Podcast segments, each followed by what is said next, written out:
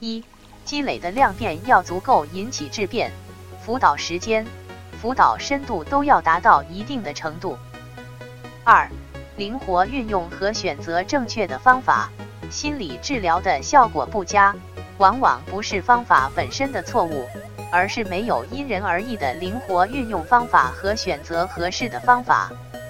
三、看实际效果而不局限于方法，方法是死的，人是活的。思维僵化于某种固定方法的模式之下是最不可取的。以人为中心，而不是以方法为中心。四。广度和深度，心理治疗经验的广度和深度及对人理解的广度和深度。作为职业心理医生，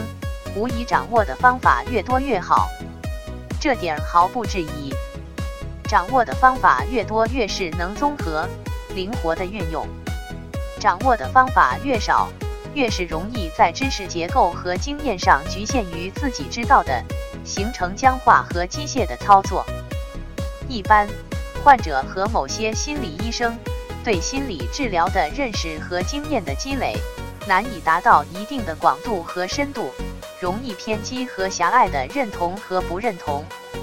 也就是并没有真的理解，而是局限于自己的已知经验，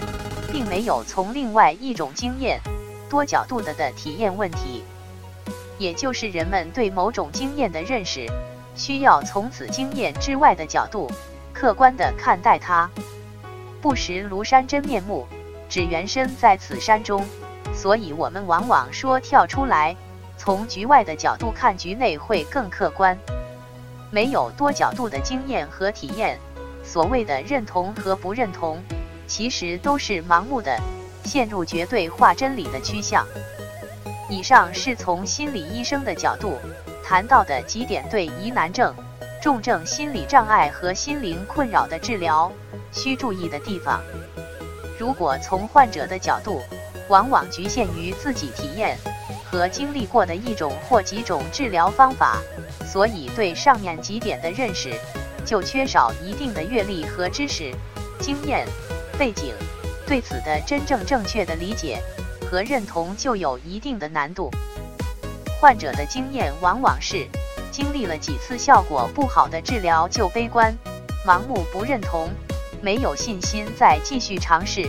或者对自己有一定治疗效果的方法就极力的推崇、盲目认同，却不考虑对别人是否合适。作为患者，可能不需要熟悉很多治疗方法和技术，